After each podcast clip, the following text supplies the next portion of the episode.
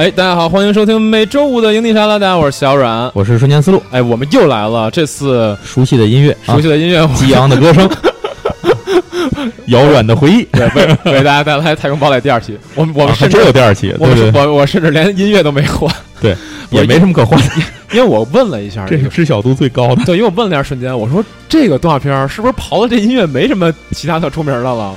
就是它还有很多其他的音乐，但是如果你说是哪个就是什么东西，最具标志性的，对对对，一说就知道肯定是这首，所以我说算了，咱们就别别为难自己了。啊对对对对对，对，那这这次呢是很近，其实这我觉得咱们系列节目里面做的比较快的。是唯一一个出了下集的。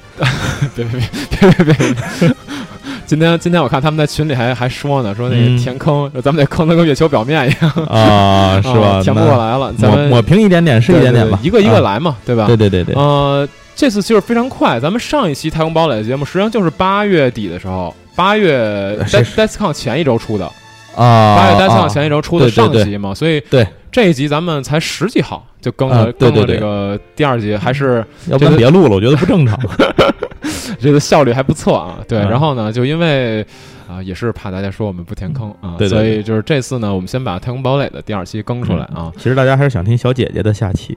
这小姐 小小姐现在抖音上混得风生水起，嗯我们 我们可能得等得等她有当，红女主播，对，得等她有档期的时候才行啊。大家可以到抖音上关注一下，她叫什么？我忘了，我没注意，我操，还给打一波广告还行啊。没打成吗？对对对，行，那那个今天这期节目呢，实际上我们的标题叫“动画之外的太空堡垒”。对，但实际上这期节目也不是一点动画不说啊。对，还会从动画说起来，主要是其实是对上期的一个补充和延展吧。对对对，嗯先衔接一下上期的部分，稍微说一说。对，那个另外要说一个地方，嗯就是上期其实最后在说第三部的时候，就是这个因为人那点儿的时候，嗯其实有一点儿错误的地方，就是嗯他们斯科特他们那波人到地球上来。他们一批批的回来，最重要的是要抢夺一个地方，就是反这个地方叫反射点。嗯那反射点是什么呢？就是他们最终那个因为人女王所在的那个地方，也就是史前文化能量所在的那个位置，嗯嗯就是第二部里那三座山。啊啊哎，就是那个位置，他们其实就是源源不断的回来，就是为了把远反射点想抢回来。哦然后最终那个嗯就是呃，虽然使用了暗影技术，然后导致因为人一开始就是是无法和人类的就是这个就是对抗当中会吃亏，嗯，但是最后总的数量和质量上还是干不过人家，所以最后决定使用了叫 S 炸弹嘛，那个嗯。那个 S 型 S 导弹，这个 S 导弹这个东西呢，就是用那个因为人的技术做的，它的嗯。效果是可以抹去差不多半个地球上的生命。嗯。然后，所以因为女王是因为看到这个 S 导弹的技术，才认出来这个一这个后面的这个海顿人其实就是暗影之子，然后是这个原因，所以他才最后决定，呃，就是他觉得反正这地儿待着也没什么意思了，嗯就是暗影之子又出现了，人类也没完没了，反正就是史前能量算留给你们，然后他就走了，就是他们整个化成了叫做精神凤凰，就是咱们说过那个精神体那个状态，嗯在宇宙中迁移嘛，就走了，同时也毁掉了那些 S 导弹，相当于其实最后是救了地球。然然后就走了，然后只是一些，就咱们上次也说了一些个体留下来，留在地球上，然后后来的故事就是咱们说的那个，呃，十十年前那电影版了，那个《暗影编年》，对。然后就出来了。那其实这一期的内容呢，咱们就差不多顺着这个地方往下说。对对对对对，嗯。那上一次这个说完了之后，很多朋友给我留言，因为我自己的公众号里也更新了相关的内容，，然后很多朋友跟我说，就是其实都是也也都是我们这岁数了，呃，就是回忆嘛，大家都开始倒这些回忆。这其中很多人是没看过《暗影编年》的，嗯这个我确实是这个呃没想到有这么多人没看过，因为嗯《太空堡垒》就是我是理解着，如果我爱看《太空堡垒》的话，可能我会看过《暗影编年》，除非我完全不爱看。嗯呃，但事实上不是这样，很多人不知道有这个《暗影编年》这个东西的存在。对那所以这次呢，咱们就借着《暗影编年》这机会多讲两句。另外还有一个契机，哎，是因为最近联系上了这个呃太空堡垒，对太空堡垒。中国联盟，没错没错嗯。太空堡垒中国联盟的这个朋友，然后呢，嗯同时我们我向人家去约了稿子，对。那个因为更新了一个稿子，讲的是这个太空堡垒的这个桌游。哎，大家还是关注一下这个瞬间思路的微信公众号，对对对，这回来我也会转到那个什，么营地营地对，我会转过来。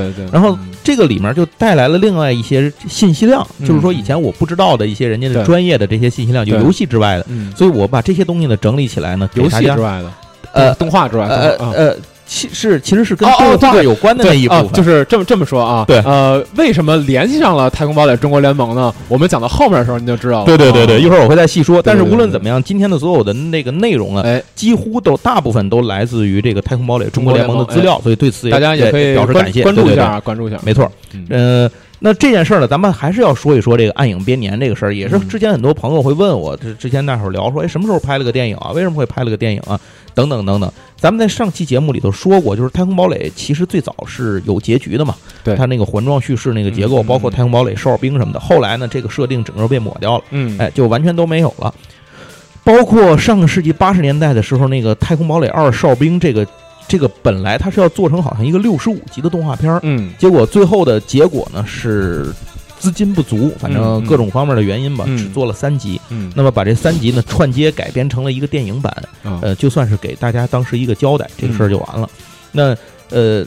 这个哨兵随着它被抹掉呢，这个剧情这部分也就没了，就被嗯暗影编年呢，相当于就是给接上去了。哎哎，大家可能在看暗影编年的时候，这个会有一些疑问。按理说，《太空堡垒》如果你是连着以前的东西去说的话，嗯，《太空堡垒》前三部曲里哪个最牛逼？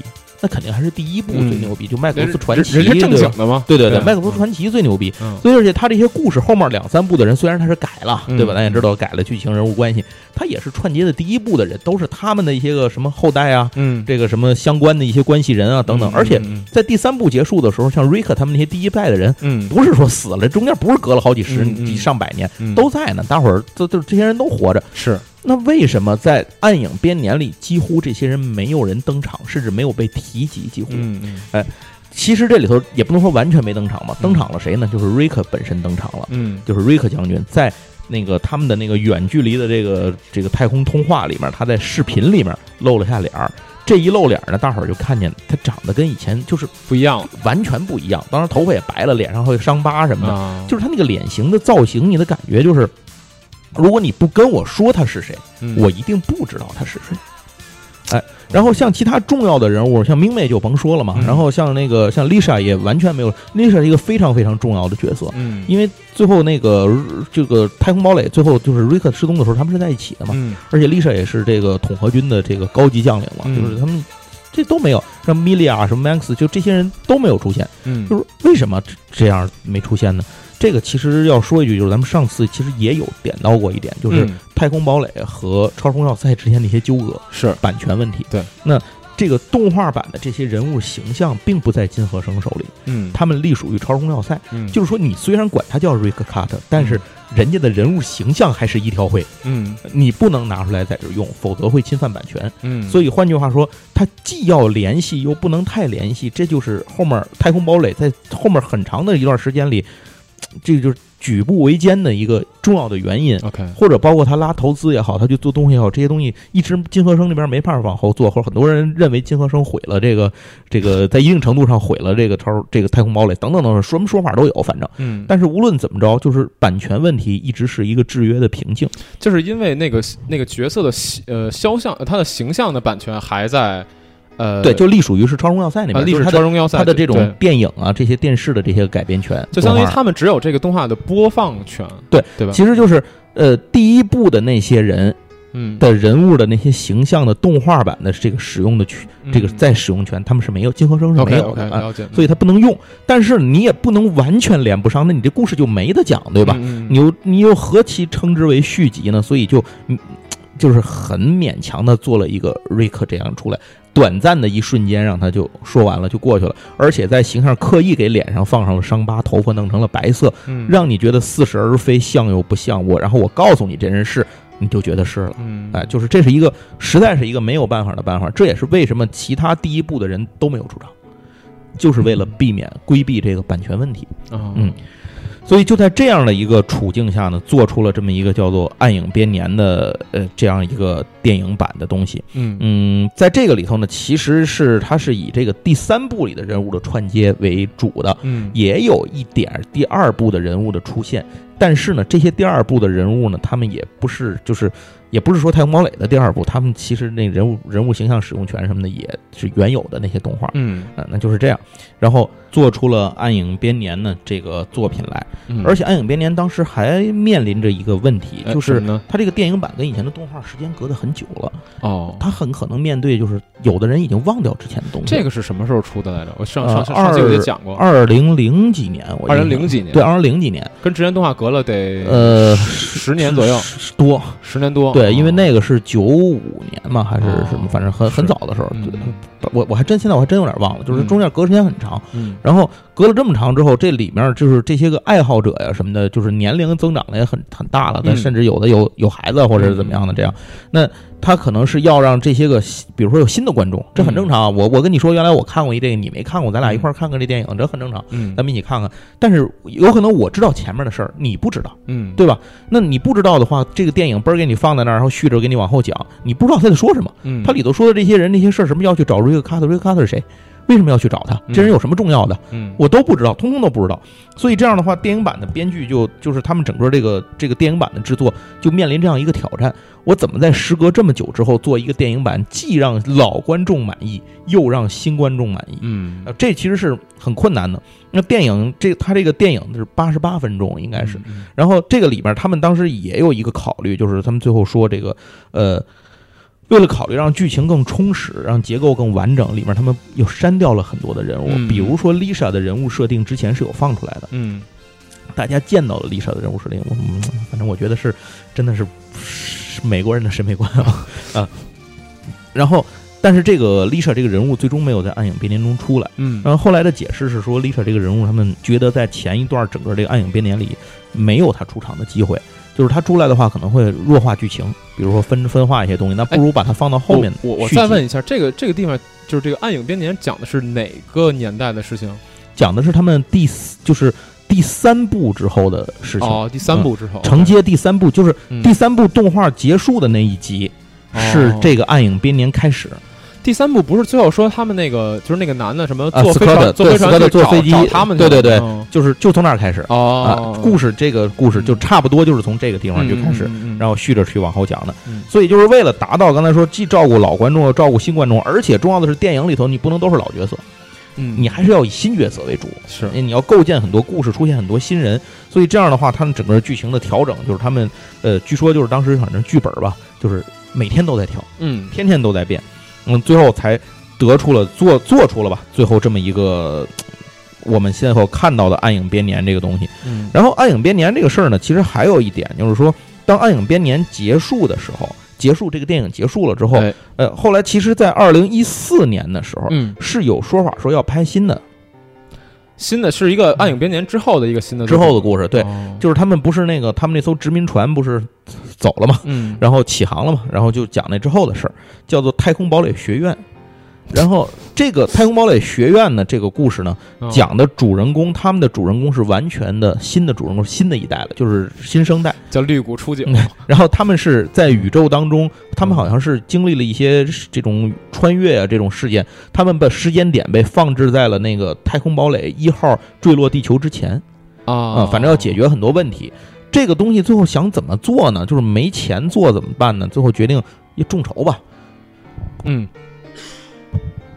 所以呢，他们就拿到了这个 KS 上面去做众筹。嗯那么在 KS 上做众筹，大家一开始觉得啊，我终于有新的要看了，或者怎么样。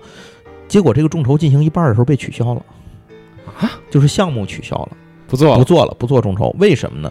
官方的给了出一个解释，就是他们担心的是会变成第二个哨兵，就是哦我筹了一些钱，就是事实上他们 KS 众筹的那些钱嗯根本不够做这个片子的，只够做预告片儿。他们担心的是最后只能做出一个预告片儿，如果这样做的话，嗯。就是给大家支持了半天，给大家一个交代，只是一个预告片儿。嗯。呃，所以最后说这个不能让它沦为第二个哨兵，就是说原来打算做六十五集，夸最后做出三集，没办法剪了一个电影，给大伙儿一勉强一交代，就是不想做出这个，所以他们想办法再去做其他的。那么也就是说，在后面会做一个，现在有说法就是他后面一直有一个说法，就是他会做出一个新的续集来，叫呃《暗影崛起》，哦，是接着讲暗影崛起，对接着讲后面的这些这些东西。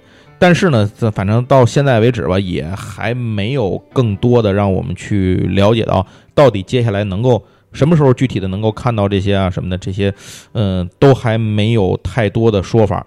嗯，但是呢，太空堡垒呢，在呃现在这段时间里头，嗯，一直在更新的是漫画。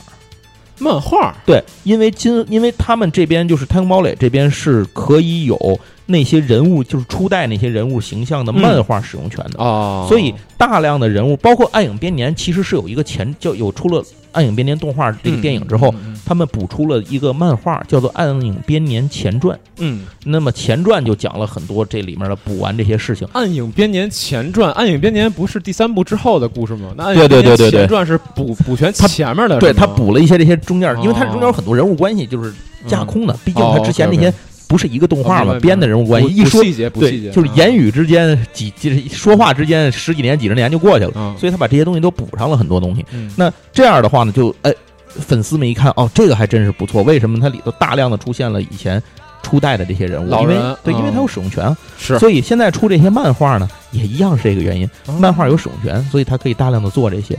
那动画版呢比较滞后呢，这个我们也只能说，从我这样的爱好者这个角度来讲，也只能说做一个期待了。真的是也没有什么更好的、更好的一些办法。反正现在按照官方的消息，按照金和生啊他们的那边的那个消息，就是说他们还是要准备把这个系列的坑要填上的。嗯像太空堡垒学院当时什么的这些就会填上的，但是到底太空堡垒学院这种这些这个消失的这些项目，什么能不能做，什么时候做，做成什么样，以什么形式做多少，谁也说不出来。这也没办法，没事，做了一个我的英雄学院，对啊，对对对对，反正都是学校呗，啊您看哪个都行。对，哎所以这样的话呢，咱们也借这期节目后下集，把嗯前面的这些东西给大家简单的说一下。补充一下，对，因为之后之前有很多人问这个，就暗影编年，它显得很相对前面那些集，它毕竟显得有点孤立。是对，放在那儿孤零零的放那。虽然还有一个那个呃，是叫烽火那个烽火情歌嘛，咱们嗯说二零一三年出过一个烽火情歌嘛，那个其实就是把那个 MV 之前他给改了，给改成了一个那个呃，一算是一个一个电影版，或者就是一个续集。是那个女装大佬那个，对对，女装大佬那个。然后它其实烽火情歌起到的作用是一个总集篇的一个效果嗯，那么到二零一四年的这个太空堡垒学院 KS 众筹计划取消，一直到现在。嗯，这个暗影崛起后面到底要怎么做？所以这个就大家只有说期待和关注了，嗯别的也没有什么可说的了。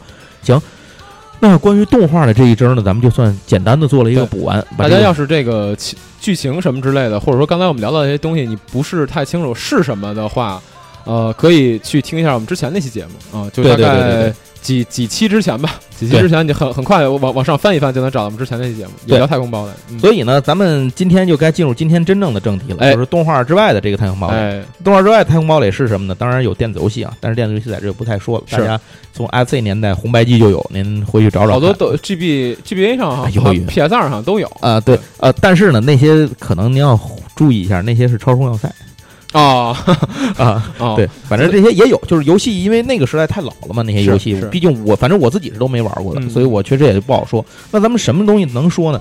咱说说桌游，嗯，对这个这个我还相对了解的多一些，尤其是这次呢，我们联系到太空堡垒这个中国联盟之后呢，人家给写了一篇非常详尽的文章来介绍太空堡垒桌游的一个发展，所以这样咱们就可以给大家聊一聊了。嗯那么。最早的太空堡垒的游戏呢，能够看到的是在一九八六年的时候，嗯呃，一九八六年的时候推出了太空堡垒的，大家其实可以想象比较早的游戏是什么？是跑团儿。TRPG 对那么推出了这个角色扮演的这样一个规则体系。呃，在当时这个是受得到了金和生公司的授权，在一九八六年的十一月出版了第一本太空堡垒的 RPG 指南书，名字叫做《太空堡垒：冒号角色扮演游戏》。嗯然后它呢，在八十年代的时候呢，美国正好是跑团风靡的时代，对，哎，大家什么团都有嘛，乱七八糟的，玩啥都有，但是都好玩团跑团。嗯。那这本书呢，卖在一在那个时代，一九八六年，嗯。这个规则书卖了十万册，嗯，这是一个非常相当牛逼了，对非常非常惊人的销量。嗯它的后续就是它后续不可能就一本嘛，是它还要出。出了很多，它后面出了指南、设定集和冒险战役，嗯这些东西也都在五万册的销量以上。是有时候您觉得啊，美国那么多人口，对吧？你才什么十万、五万的叫什么？但是您别忘了这个市场的圈子，就这么想，对跑团儿这种东西，在美国它也不是大众游戏。对这种形式吧，它就挺其实挺难成为一种非常大众化的形式的。对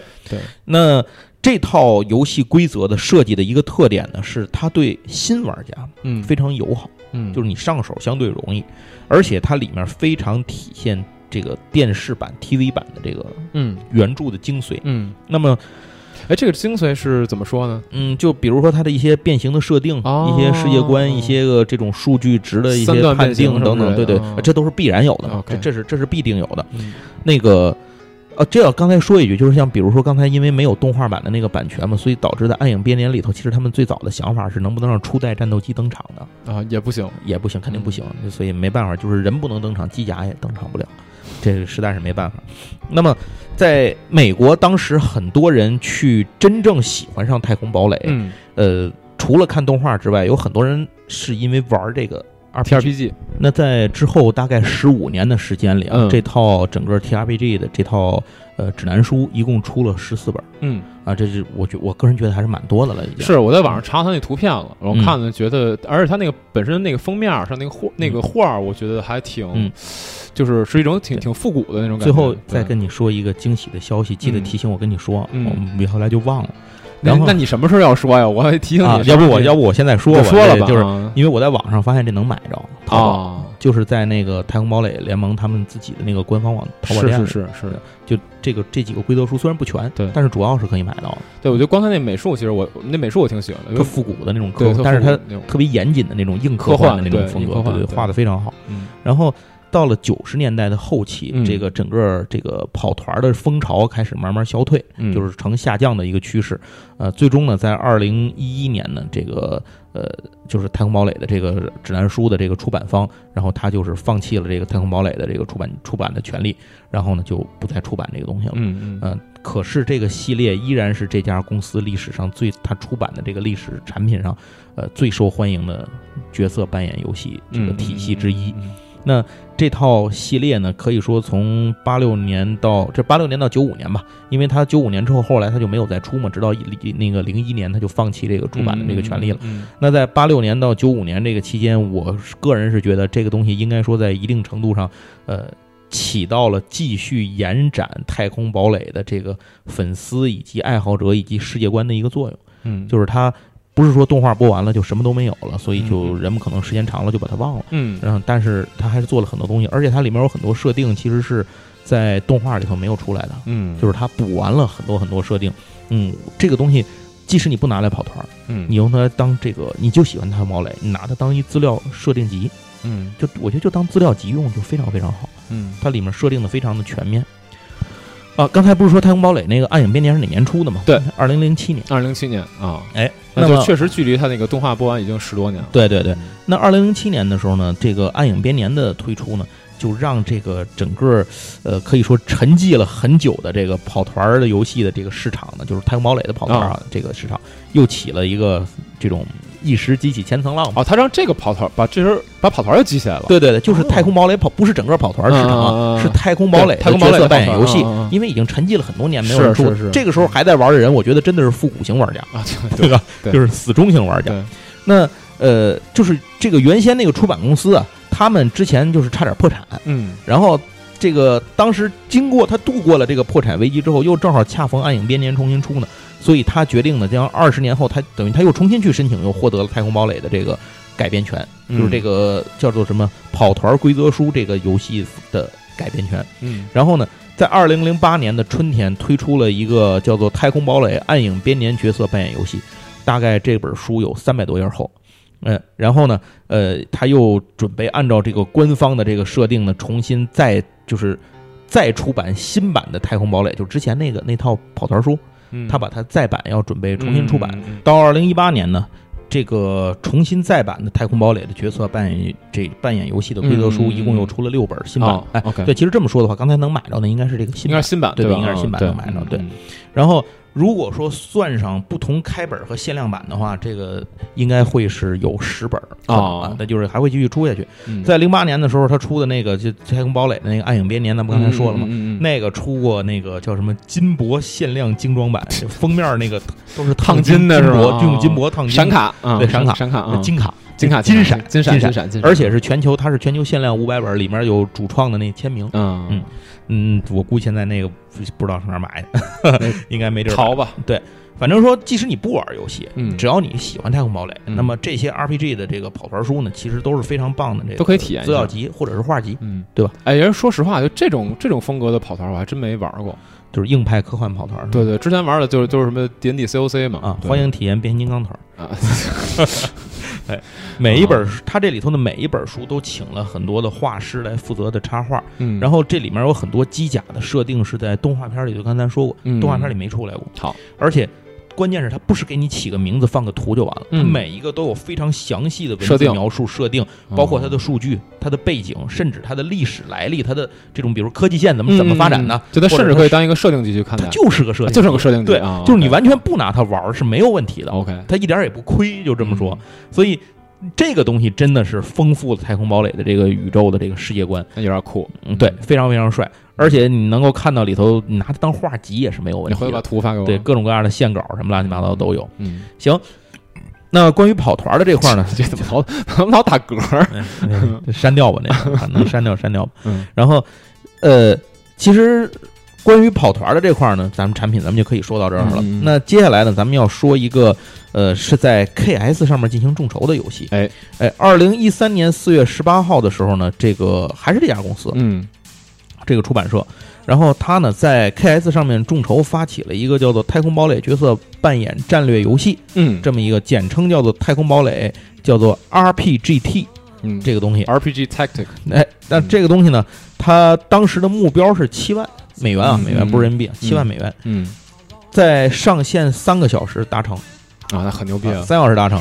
然后随着它就是你大家知道 KS 嘛，众筹就是解锁嘛，嗯不断的各种解锁项什么 add on 什么乱七八糟的往上增加，说白了就是煽动你的热情。嗯，对吧？把把你调动积极性，嗯滚雪球一样，嗯这个群激励机制体滚大，对嗯这个金额就迅速的上升。到了二零一三年五月二十一号结束的时候，有五千三百四十二人参与了这个项目，一共呢，它这个项目筹得的总款项，大家记得目标是七万美元对吧？嗯。它的总款项是筹了一百四十四万两两千三百一十二万美元，嗯，哎，是一百四十四点儿，啊，呃，二三一二万美元，也可以了。对，就是一百四反正一百一百四十四万，这大数没变，对大数没变对。嗯。然后他当时在二零一三年，呃，KS 的桌游的这个项目的众筹排行里面嗯，排第五位。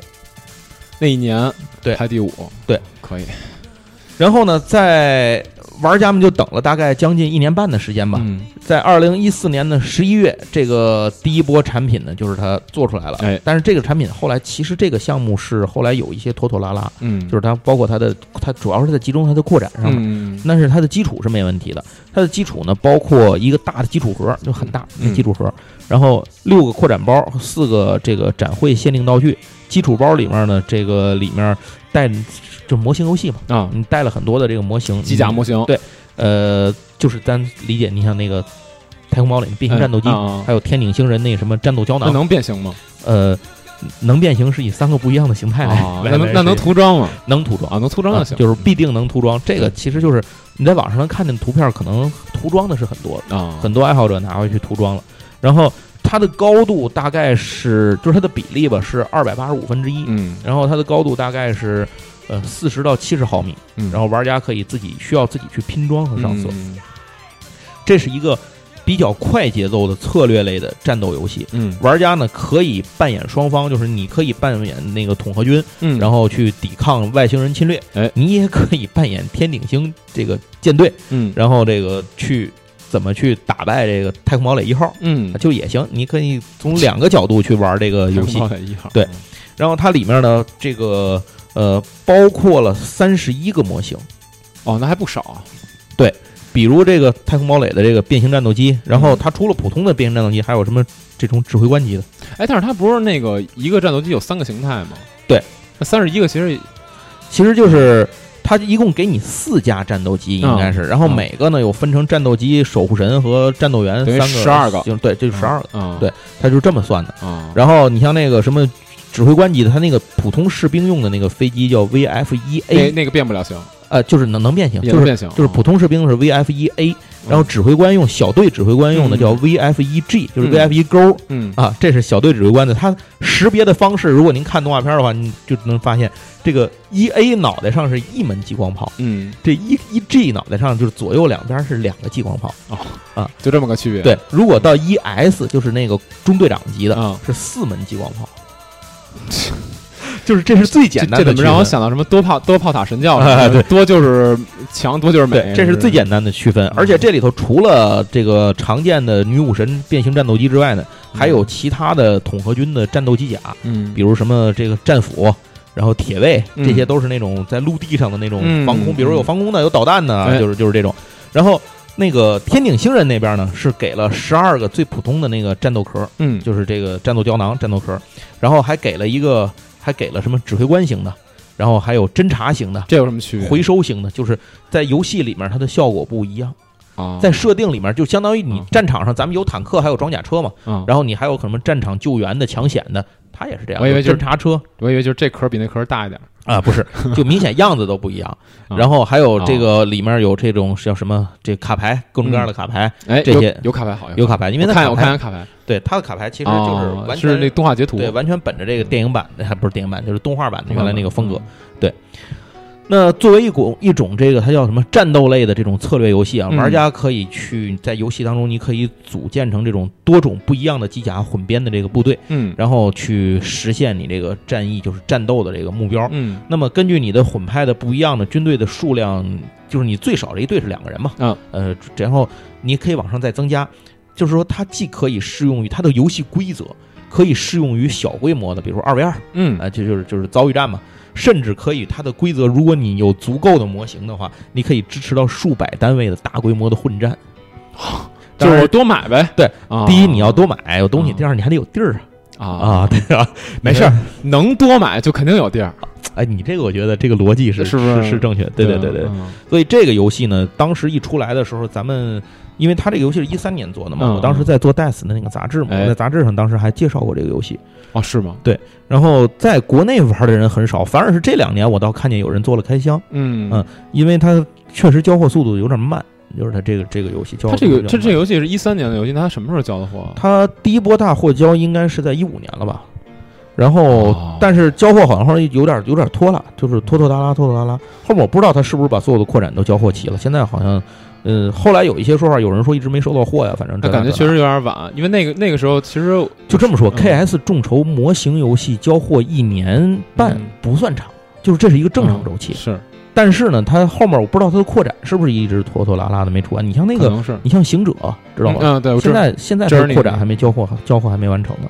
啊，是吗？对，那游戏不早就出了吗？一一二一三年的可汗上面，对啊，对吧？就是，所以到现在还没交货完成呢。哦，然后还有很多，咱我忘了是不是之前在这边做的节目，还是我在其他的节目里说，我有点是混了。还有很多游戏就是最后也没出来啊，也是。你比如说有一个叫有一个好像是铁血战士的一个什么游戏，嗯，他那个公司就是拿完那个众筹都做完了，钱都收完了之后，直到这个他已经知道这个版权的，就是这个改编游戏的有效期过了，这游戏都没做出来。电子游戏界也也也有这样，所以 电子游戏也有这样的，所以就是说这些东西一年半其实倒也正常嘛。行，那咱放开这个这个游戏先搁在一边啊，咱继续往下说。那既然有模型游戏，有跑团游戏那，接下来必然它是有卡牌游戏，这个是跑不了的。对，那么太空堡垒呢，这个东西它作为有如此众多的爱好者，所以它首先诞生的其实不是游游戏。它诞生的是集换式卡牌，你想想，就是说卡牌这种形式是多好做的，尤其尤其像高达的卡牌，它印出来不就完了？印纸上不就得了吗？在日本，高达那种卡牌数不胜数，我跟你讲。对，所以它一上来推出来的是这种这种集换式卡牌，但它注意，您不是集换式对战卡牌，就是它没有游戏功能。是。呃，它纯粹就是看画的，就是做收集卡，对对，哎哎，对对对对，这精辟，就是球星卡。然后收藏者买的时候呢，就是它里头是那种随机包装嘛，然后你去撕出来看里头是什么。但是它里头也是有玩收藏卡的人，大家都知道它是有稀有度的嘛。对，这个卡牌也是分那个就是这种普通啊、稀有啊什么的。嗯。那么这个系列有的时候它会发成这个卡牌的这个套装。嗯。你也可以一次去买，但是现在这个卡牌因为太老了，所以也应该是不太好买了。呃，至今为止大批量发行的官方授权的《太空堡垒》的主题奇幻卡一共发行过两次，一次是一九八六年，这这个就就是它是由那个 FTCC 公司发行了一个六十张卡牌的一个这个是相当于在跟日本那边同期的吧，也是借着对，就是就是动画片刚上映八六年嘛，就动画片刚上映的那个热度的时候发的。对对对对对。哎，那咱刚才说那个时间还不对，不是九 G 开头，是八 G 开头的时间了，对，应该。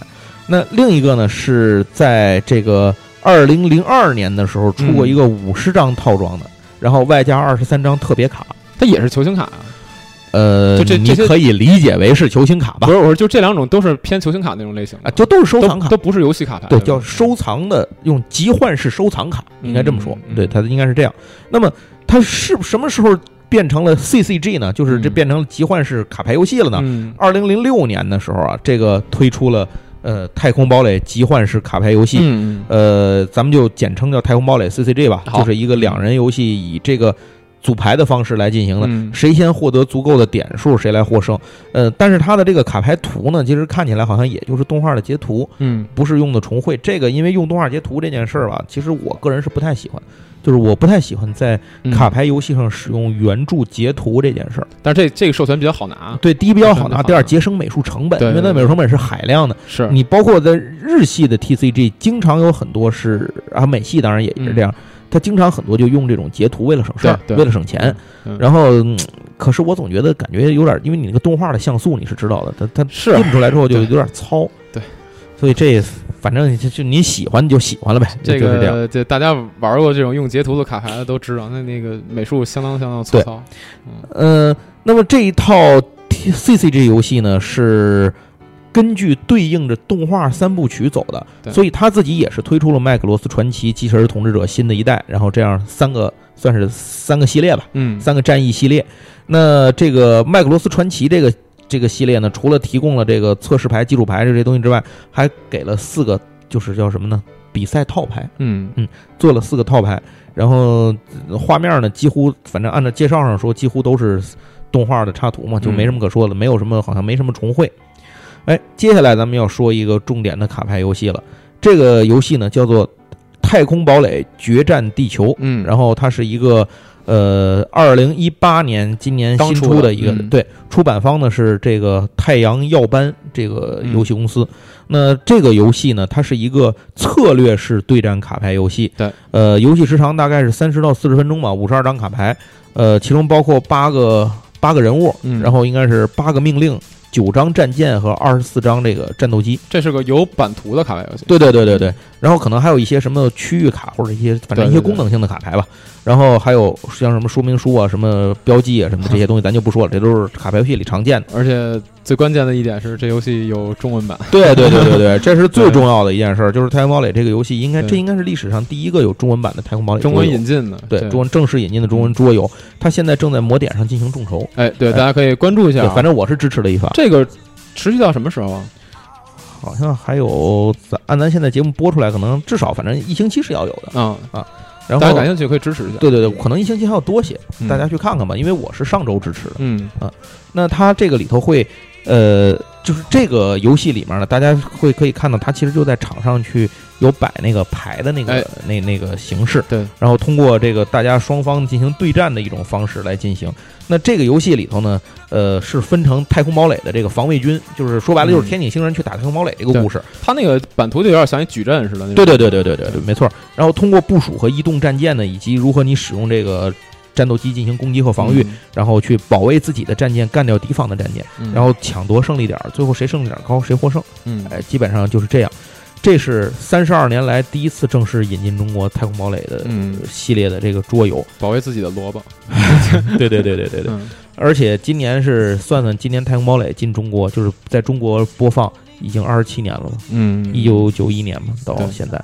所以这个系列呢，它的呃英文的原作的名字好像是就是取自动画片儿，对，因为因为呃原作叫 Force of Arms，然后它是武力，是对。动画片儿第二十27集的的片名没错没错。所以在呃中文版的时候呢，进行了一个修改，提出了一些个这种修改的内容啊什么的，反正对，就更接地气儿了吧，应该这么说。因为 Force of Arm 这个名字怎么翻，在国内的这个命名上面都比较危险，对。所以只能只能换一个名字。嗯，对，而且这次中文版的封面也是新绘的，是。对，新画的，就是是太空堡垒非常经典的一个画面，就是嗯。太空堡垒变成人形之后，它有一招就是他的右手是个航空母舰，嗯。然后他会一拳打到那个战敌方的战舰里头，一拳戳进去，然后航他那个登陆，它是个登陆母舰，嗯。那个盖儿一开，里头会站了好多那种导弹放导弹的那种、哦。那种防卫的机器人儿，就一片导弹出去，直接在对方的舰内把它从内部给打爆，就从头炸到尾，直接给炸平。哦，对，当然有一次被敌人反推了，就一开盖儿嘣儿，人家都埋伏好了，夸一开盖儿人冲进来，有一次被反推了一回。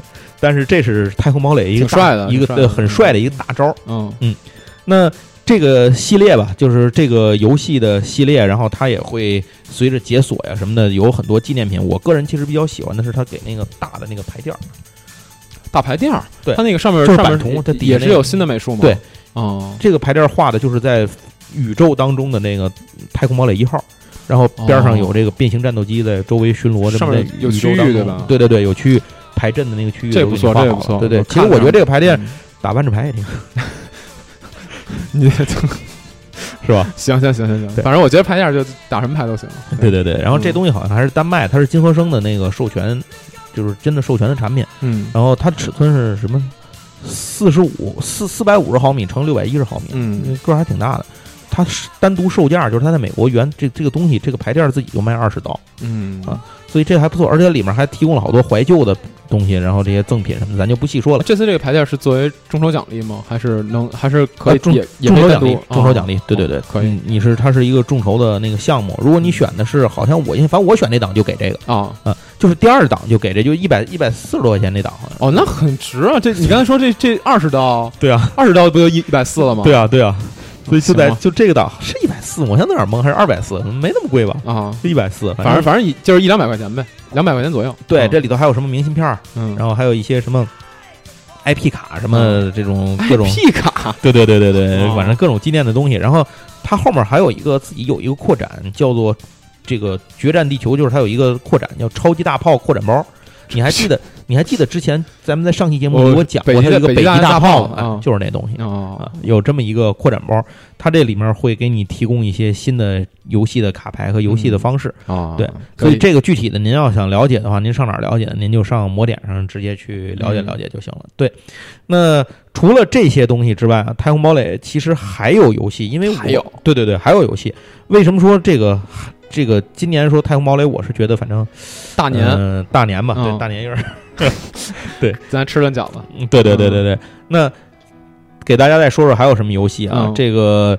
呃，在今年的这个 SDCC 的这个太空堡垒主题会上面，嗯嗯，然后金和生宣布了这个 SMG 公这个公司获得了一个太空堡垒棋盘游戏的一个授权，嗯然后他会开发两款棋盘游戏，就是桌游啊，嗯就是它叫棋盘游戏，就是桌游，一个是叫做《太空堡垒王牌飞行员》，一个叫做《太空堡垒进攻 SDF 一》。嗯。这两个游戏呢，我拿到的资料不多，嗯。只能简单的跟大家说一说我看到的几张图上的这个展示。就是是刚刚授权的游戏对吧？不是，它呃其实是今年出，啊，今年出哦，今年出今年出，对对对对对之前授权，今年就出，对对，嗯。然后它这个进攻 SDF 一就是太空堡垒一号啊，嗯。进攻太空堡垒一号这个游戏它的那个棋盘是一个圆形的棋圆形的盘面，嗯。然后中间就是一个太空堡垒的那个俯视图，啊，从上往下看那太空堡垒一号的俯视图，嗯，然后被划分成若干的区域防御区域，然后玩家们就是要在这些区域里去不停的抵挡来进攻的太空那个塔防游戏是吧？对对对，有点像，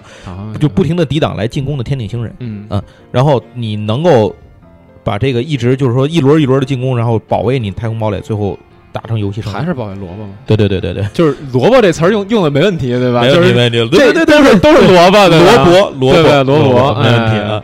呃，这个游戏可以支持六个玩家，大概游戏时长是差不多两个小时吧。嗯啊，这样一个游戏，听起来像一个合作类的塔防游戏，对，听起来很像一个合作类游戏，但是因为嗯我现在没有其他更多的资料，所以其实我也无法确定到底是不是合作。嗯嗯，但理论上听起来，要是不合作，也就不知道怎么往下进行了。对，然后不合作可以强行合作，啊对吧？对对像那个什么黄金七十二小时一样，嗯。对对强来 对然后你现在刚才讲的是那个是哪？刚才讲的是哪个游戏？进攻 SDF 一啊，进攻哎 SDF 进攻太空堡垒一号接下来要讲的这个是以人物为主导了，太空堡垒叫做王牌飞行员。哎，那这个里头咱们天才，吧对对对对，天才！我刚要说这个，啊之前在咱们介绍这个动画的时候就说过，有像 Max 这样的天才，其实还有像那个福卡那样的原来骷髅队长，地才当然还有瑞克这样的这个主人公光环。嗯啊，但是瑞克也其实也挺厉害的，他是是特技飞行的这个表演冠军什么的，反正这啊这这可能可能那可能是地才，不努力就去死。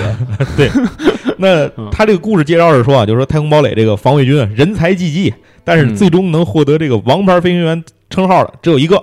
只有那天才。哎，每个回合呢，玩家都要去跟天顶星的军队作战，嗯然后收集这个升级的就是经验点吧，嗯应该说是。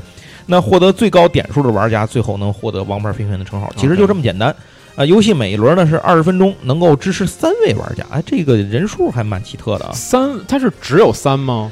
不知道他他这个现在他说的是能支持三位玩家，我看到的资料上写着，可是我没有看到他写那个盒面上写这个游戏的人数弹性到底是多少到多少。哦我觉得应该不会这么死，就是三个人嘛。那有点就是只是三个人就有点怪。对，反正他就是说，你不仅要去打外星人，然后你每一个这个作为队友啊，嗯你们互相之间还有竞争。那他是有角色卡吗？有有有有有，嗯，用用的是那个原版里面的呃，对对。对对，没错，那那个 Max 不就应该直接获胜吗？呃，好像并不能，啊、并不能，嗯那就甭玩了呗，那就别出这人了，还 何必呢？对，呃，这个在这个游戏里面，大家可以看到很多呃太空堡垒故事当中一代麦克罗斯传奇里面哎的人物，对，然后重要的还有机甲，嗯。哎，各种角色牌、战舰，对吧？我觉得这个机甲应该是比较吸引人。对，当然那些战舰啊，就是天顶星战舰，就是用来，这就是给你的分儿嗯啊、你你干他们就行。其实这个游戏说起来是今年那个金抗的时候，嗯那个他们八月去份金抗哎他们去金抗的时候嗯回来带回来一些金抗上的宣传手册，你知哎道吗？嗯其中在一本广告的这种现场的这种什么产品这种手册里，嗯我看见这个游戏封面了，嗯我当时还不知道这个出了这个游戏。啊哎，我一看这不太空堡垒吗？嗯但是呢，细查呢也没查着什么太多的资料。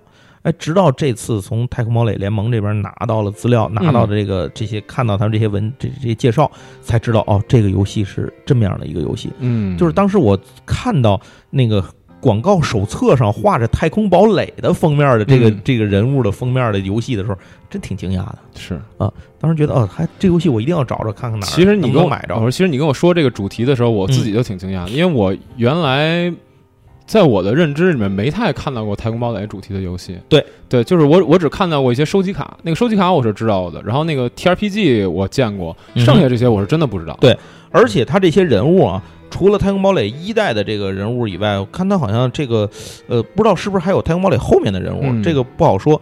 但是呢。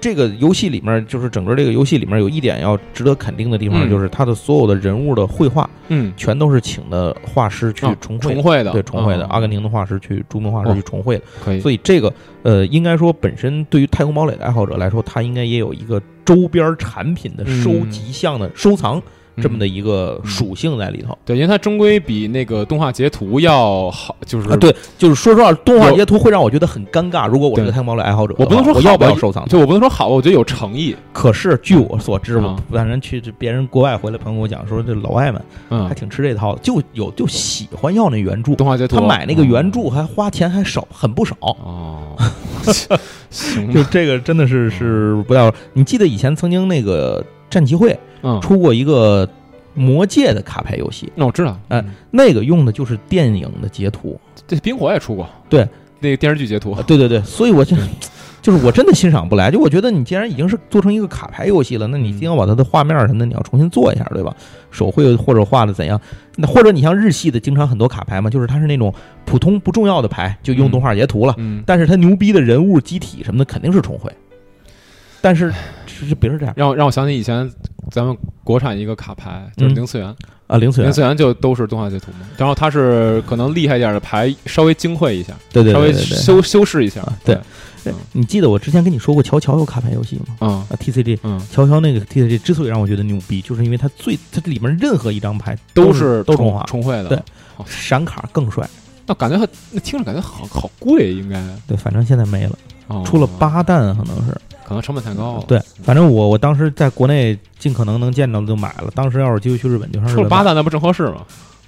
啊，但是没有现在那么多。啊，就是它不是对应着那个乔乔一代一代出的。啊，它可能就就是出了对对对对对对，啊它只是出了几弹，它这一弹里有可能也有以前的那弹，也有也有什么，嗯就是混混几个系列这样。当时不是对应着那个漫画出了多少去出。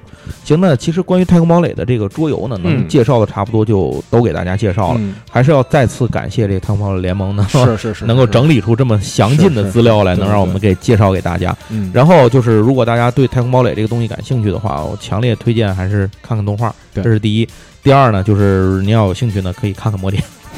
对对对，对，其实我们今天提到的周边也不只是桌游，也提到了像漫画啊，然后包括对对对说像呃呃，这这个太空堡垒的嗯漫画中文版，上期我忘了说没说啊，是出了好多本的。对，这个而且小说也出过，是原来那个四川那个四川科幻他们对他们他们出的这个小说版本。所以这些东西虽然说啊，比起太空堡垒的整体的周边以及现在还在出的内容来讲，这些只是其中很小的一部分，嗯，但是它是其中最关键的那些部分，对对。呃最基础的那些层面。因为小时候我这次也是上网上那个谷歌上面查图嘛，嗯然后发现它也是一铺可以铺一床那种，呃，对对对对对多对对对对是上次咱们说过小说好那么好么好么多嘛，对对对。然后我配张图吧，我就是在文章里配张图，大家可以嗯看一看，那个小说的数量还是看看能不能找着那个中文版出的那几本嗯那几本小。说。我找找找看吧，反正我找的图是英文的，我找找看有没有能不能找对对对对，看能不能找着中文的。那应该现在在什么孔夫子什么的，是不是都能找着？孔夫子应该有，对，应该能淘着，可能能淘着。咸鱼没准都有，我不敢说啊，您您您试试看咸鱼 就不有闲鱼可能淘个二手手办差不多，二手书就不知道。对你说这有的哦，对闲鱼好像没有书。嗯，对，行，那今天这期节目呢，我们也是相当于对上期节目的一个补完，补完对对对对就是首先把我们动画内容后面的部分给大家简单的说一说，嗯暗影编年，包括说暗影编年之后，对说有一个新项目啊，会怎样？有没有？就是它它怎样了，以及它能怎样？不知道 啊，不知道。然后也提到了一些其他的，像小说啊、漫画啊，包括说游戏。这期可能主要说的最多当的然还差一大针儿呢，嗯，就是咱就不细说了。玩啊玩具啊，有那个海了去了？玩具这个是因为太多了，对对，这个没办法我。没必要。有授权不授权的各种各样的，就是千奇百怪人物的，从手办到可变形玩具对到模型，什么什么都有，乱七八糟，纸模都有。对，这要一 期说，这可能又奔俩仨钟头去了，就别说说俩钟头，咱都整不齐有多少东西弄不明白有多少东西。对，对，所以呢，可这次可能重点说的会是像桌游这方面的东西，因为我觉得大家可能对这方面了解的是相对最少的。对对没错，你对最不容易见到。没错，没错。对，那听完这期节目呢，也希望大家如果感兴趣的话啊、一方面可以支持一下咱们这个众筹。中中，我想我想说的是中国联盟，哦哦 我想说的是中国联盟，啊。然后对，然后另外一部分就是可以去支持一下这个新新游戏的众筹，毕竟是第一次这个官方引进嘛，中文的官方引进，大家可以稍微了解了解。具体这游戏质量怎么样，我们现在也不清楚，啊、对可能大家玩玩就知道。但是因为你像对我来说，它很多东西是一个收藏项的情怀。是是对，收藏项也不错，而且刚才像你提到的两个今年可能要出版的那两个新的游戏，我听完其实也挺感兴趣的。嗯对，如果那游戏是个宝贝萝卜，对，就是如果那游戏是个合作游戏的话，我其实还真的挺想、嗯挺想玩玩的。对，好，那关于这个动画之外的太空堡垒呢，我们这期节目就先说到这儿了。对，以后如果有新的东西出来，我们嗯，保不准可能会。搁在也许搁在别的节目，对，就搁在别的节目里。说，对，但是专门做专题可能比较难，没那么多东西了。对对对对，没错。对，行，那两期太空堡垒，哎，就给大家说到这儿，然后也不知道大家 满满意不满意，满不满意也就这样。对，啊下次我们再给您带来更多充满回忆的老故事。对新的新的坑啊，这个月月球表面大家准备好啊、行，好，那感谢大家收听这期节目，我们下期再见，拜拜。